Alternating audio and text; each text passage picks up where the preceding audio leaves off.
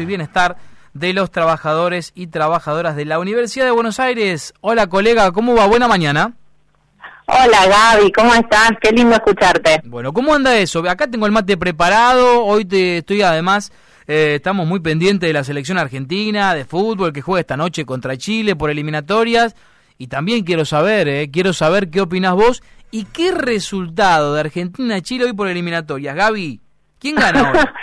Uy, qué, qué problema porque mi, mi desconocimiento en relación al fútbol es muy grande. Uno siempre tiene el corazoncito puesto en su país, así que no voy a decirte otra cosa que Argentina. Bien, Gaby, bien, así me gusta esa energía positiva. Bueno, eh, tal cual. ¿Qué tenemos, Gaby, para hoy?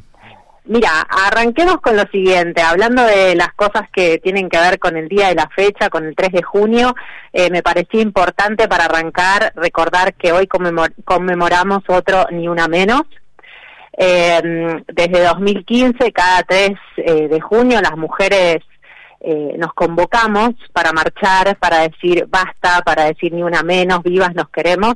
Es lo que hacemos también las mujeres no docentes, eh, juntas, nos sumamos a esta marea violeta que sale a las calles bajo esta consigna tan fuerte que, como decíamos, ya lleva seis años. Y este año, bueno, nos toma una vez más eh, en pandemia, en aislamiento, eh, con estas consignas de distanciamiento, así que me pareció importante convocar a las mujeres y a las feminidades a, si bien no salimos a las calles, a hacer nuestros carteles, a colgarlos en las puertas, en las ventanas, a subir fotos a redes vinculadas con este tema tan importante, eh, y me parecía bueno recordar que ni una menos eh, significa paren de matarnos, basta de femicidios, pero también tiene que ver con decirle basta a la cantidad de gestos violentos hacia las mujeres, desde los más aberrantes hasta algunos que son casi invisibles, ¿no? Basta de, violarnos, basta de niñas madre, eh, basta de que los demás decidan sobre nuestros cuerpos, de que, como quedó evidenciado durante la cuarentena y la pandemia, que las tareas de cuidado siempre recaigan sobre las mujeres, ¿no? Basta de obligarnos a, encajar en los estereotipos y basta de esas lógicas patriarcales que muchas veces y casi siempre nos excluyen, nos limitan y atentan contra nuestras libertades. Así que hoy será desde la virtualidad, pero una vez más decimos ni una menos y era importante eh, mencionarlo aquí en la radio, como lo haremos a través de las redes sociales, pero poder difundir este mensaje. Bien, bien, me parece, me parece bárbaro, sí, Gaby, claro, claro que sí. Eh, mensajes que siempre tienen que estar latentes eh, en una sociedad que va, que va cambiando y que tiene que abrir los ojos y que todavía falta muchísimo por recorrer, así que me, me, parece muy importante tu acotación, Gaby. Tal cual, sí, falta, falta un montón. Eh, de todas maneras, eh, celebramos que, que exista esta esta manifestación tan fuerte y que va creciendo año a año y que de alguna manera se va visibilizando esto que por tanto tiempo realmente eh, parecía parecía no existir. Pero bueno, si te parece, seguimos con los temas de tu secretaría. Dale, vamos con más. Bueno, en este caso tiene que ver con eh, la percusión y los ritmos de la vida. Em, eh, en, todo, en todo hay ritmo sin duda y te cuento Gaby que el 26 de mayo desde el programa Jubilación Activa se hizo un taller vía Zoom que se llamó Reconociendo mis ritmos internos para conectarme con los ritmos del entorno. Esto estuvo a cargo de Gaspar Titelman, él es músico percusionista y eh, como te contaba, habló de los ritmos musicales y cómo esto también se puede relacionar y vincular con los ritmos de la vida. Pero para no seguir hablando yo, te traje algunos fragmentitos de lo que fue este encuentro. Si te parece, escuchamos la primera parte. Dale, le damos play.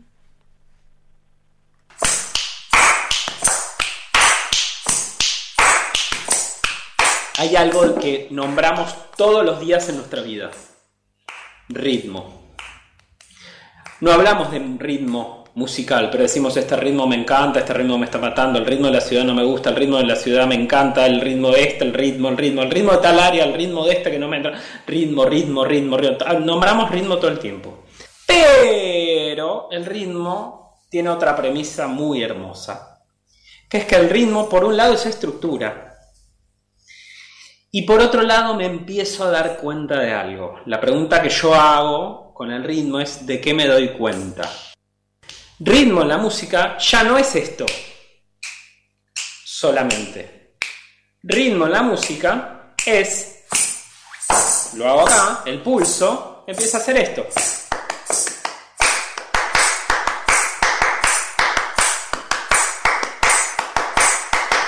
Por ejemplo,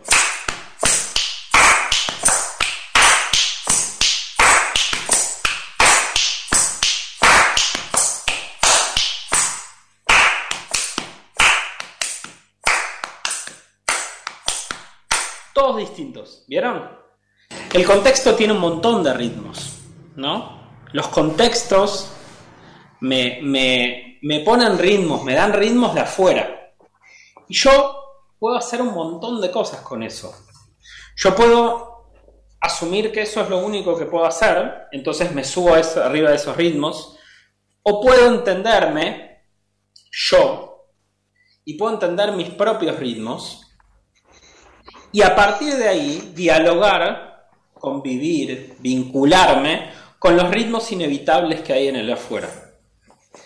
Y yo les prometo que si ustedes son más conscientes, por ya lo son, no digo que no lo sean, ¿eh? pero si uno es más consciente de sus ritmos, ¿qué quiere decir ser más consciente de sus ritmos? es darse cuenta, acuérdense de eso que les traigo. Entonces, ¿de qué me doy cuenta? Y yo me doy cuenta que la verdad que si estoy seis horas sin comer, me voy a sentir mal. Ok, sí, pero tengo un montón de reuniones, un montón de trabajo, y no puedo comer en esas seis horas. Ok, para empezar, sabe que te vas a poder sentir mal.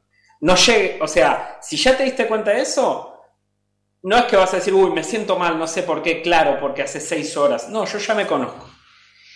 Por otro lado, estoy seguro que en esas seis horas va a poder haber un momento de silencio que me deje comer esto para no llegar mal. Lo que viene en la vida, lo que haga yo en mi vida en cuanto a los deseos, esos, esos ritmos que me gustan, que me, que me atraen, que me apasionan, que me dan ganas, cómo, cómo, cómo convivo con el deseo, con el, con el placer dentro de lo que voy haciendo y de lo que voy a hacer.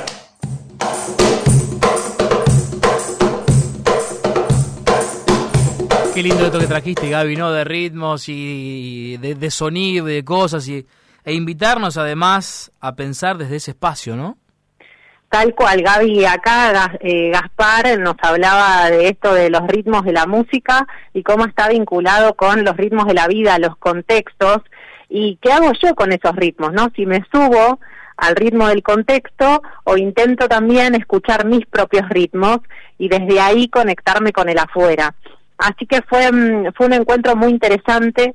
Va a haber otros encuentros de este tipo, eh, tanto con Gaspar como, con otros profesionales que nos ayuden a pensar distintas cosas desde el programa Jubilación Activa.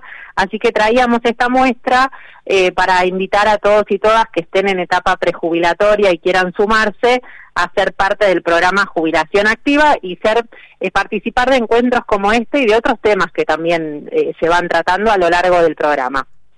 Bien, muy completo y me pareció e interesante también. Bueno, Gaby, eh, ¿tenemos algo más, algo que quieras recordar, algo en esta semana de, junio? Tenemos algo más, eh, te diría una super actividad para promocionar y para invitar a quienes nos estén escuchando. A ver, a ver, Tiene que ver con... Véndemela. Mira, te la vendo, Gaby. Tiene que ver con una charla que forma parte del ciclo Cómo entender el mundo de hoy, eh, en la que especialistas nos brindan las mejores herramientas justamente para esto, ¿no?